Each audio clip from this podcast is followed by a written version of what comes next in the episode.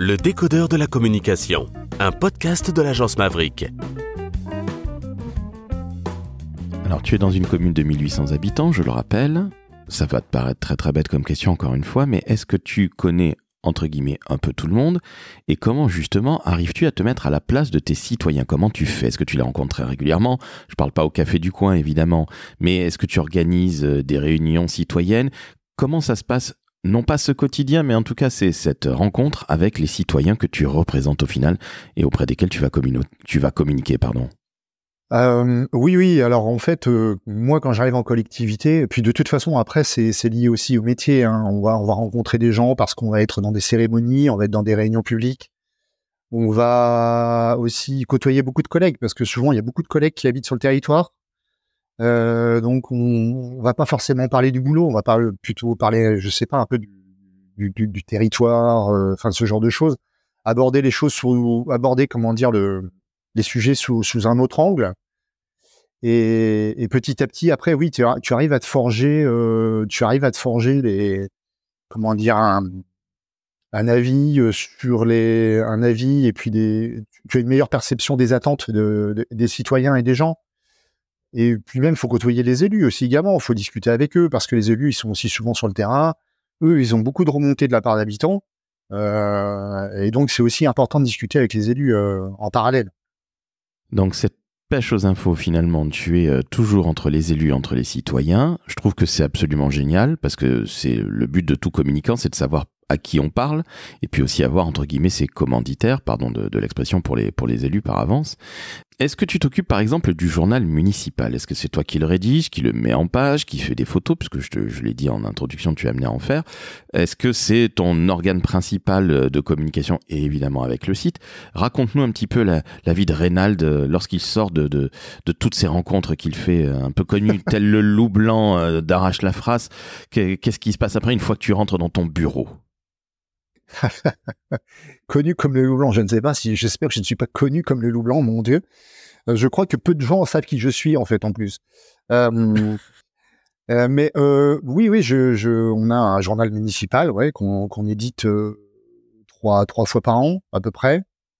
Je dis à peu près parce que là ces derniers temps, ça a été un petit peu particulier politiquement parlant. Donc là, on a sauté un numéro par exemple l'été dernier Bref, voilà. Euh, oui, oui, j'ai un journal municipal et après, est-ce que j'en fais mon organe principal? Non, euh, non, parce que euh, j'essaie je, de plutôt de, de, développer un maximum de canaux euh, différents. Et en plus, on est sur un territoire où le hum, comment dire, qui est très particulier parce qu'on a 1800 habitants, mais effectivement, on a énormément de lits de résidence secondaire.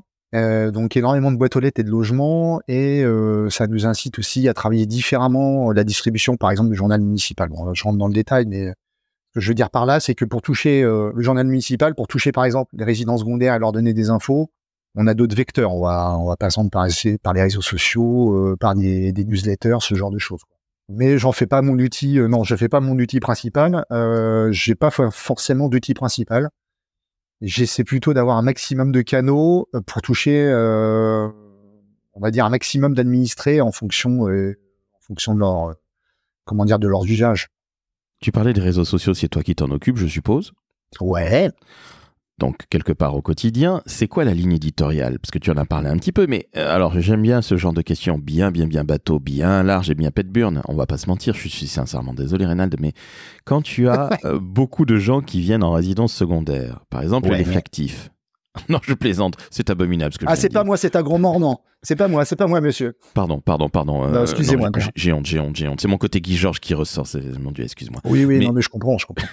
Mais, mais au-delà de, la, au-delà de la blague, justement, tu as beaucoup de résidences secondaires, de résidences secondaires. Tu as évidemment les habitants qui sont là au quotidien, qui, là, qui sont là pendant toute l'année.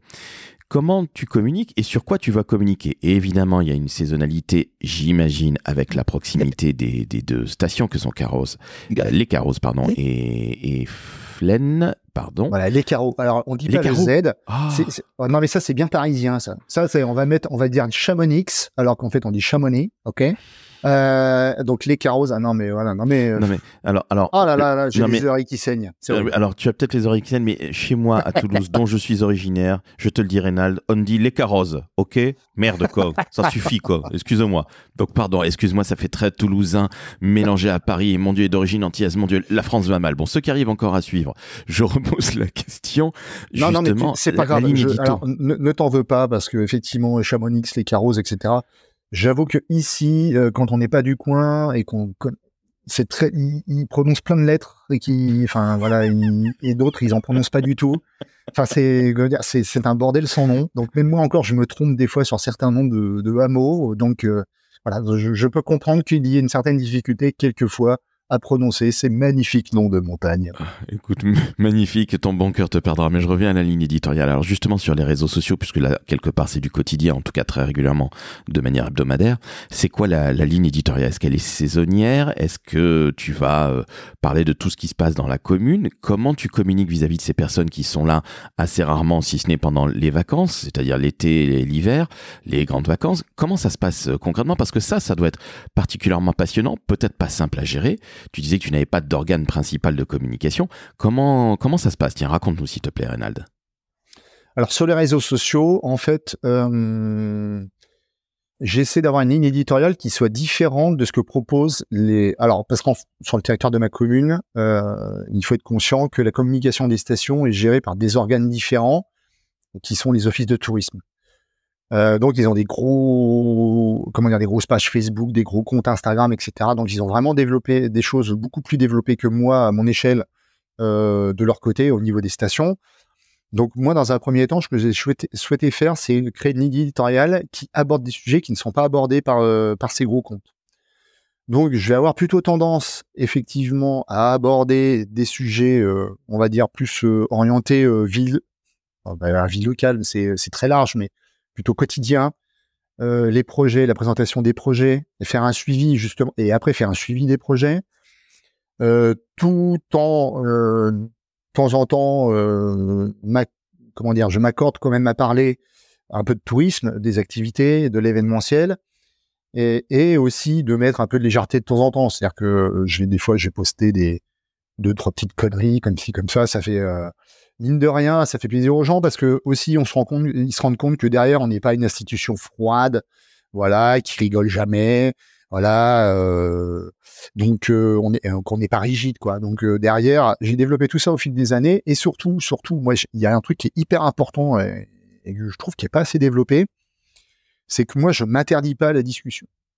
Euh, moi quand j'ai des remarques, donc on va évoquer par exemple certains projets, il va y avoir des remarques aussi bien positives que négatives. J'hésite pas à aller plus loin dans la discussion. Euh, voilà, je je me freine pas, je me censure pas. Moi, je trouve qu'il est très dommage quand on parle d'un réseau social, quel qu'il soit, de uniquement faire un, un post en one shot et puis après, hop, on laisse couler et puis on attend le suivant. Euh, alors qu'il peut y avoir des remarques et des questions des gens et qui permet d'aller plus loin et comment dire de- d'entretenir la relation. Et moi, ça, c'est quelque chose qui est hyper important dans ma ligne édito et qui, et qui, je pense, au fil du temps, a marche et a prouvé que euh, derrière, on n'était pas un organe de censure, euh, parce que euh, on, on connaît bien, comment dire, la défiance actuelle des administrés en- envers les, les services publics. Euh, et euh, là, à mon niveau, euh, j'ai, euh, je pense qu'au fil du temps, j'ai pas ce problème-là. J'ai vraiment, je pense qu'il faut pas s'interdire ça. Et ça, est vraiment, c'est le conseil que je donne aux collègues. Moi, quand je vois des pages, quelquefois des pages Facebook de collectivités où c'est même pas ouvert aux commentaires, ah, moi, ça me, ah, j'ai, oh, je, ah, je, j'aurais envie de, de- de- ah, enfin, voilà, tu vois. Je comprends crier. parfaitement. Est-ce que justement, quand tu t'es mis à répondre aux gens, à avoir cette véritable interaction et ce côté réellement social, tant que faire se peut, hein, ça s'appelle pas un réseau social pour rien. Donc je comprends euh, que tu sois quelque peu allergique à ces pages euh, qui sont fermées, on envoie un message et démerde yourself avec ça, ce qui n'a aucune espèce d'intérêt. Comment est-ce que les équipes municipales ont pris ça? Parce que on a toujours peur de la crise de communication, si je puis dire, d'une attaque pas très sympathique, quelque peu désobligeante pour rester poli. Comment ils ont pris ça, tes, élus, justement?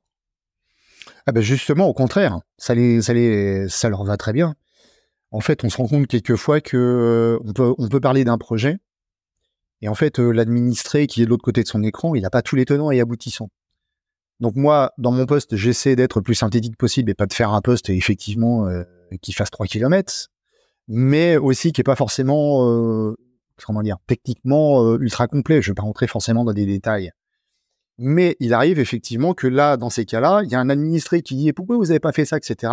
Et derrière, moi, j'explique.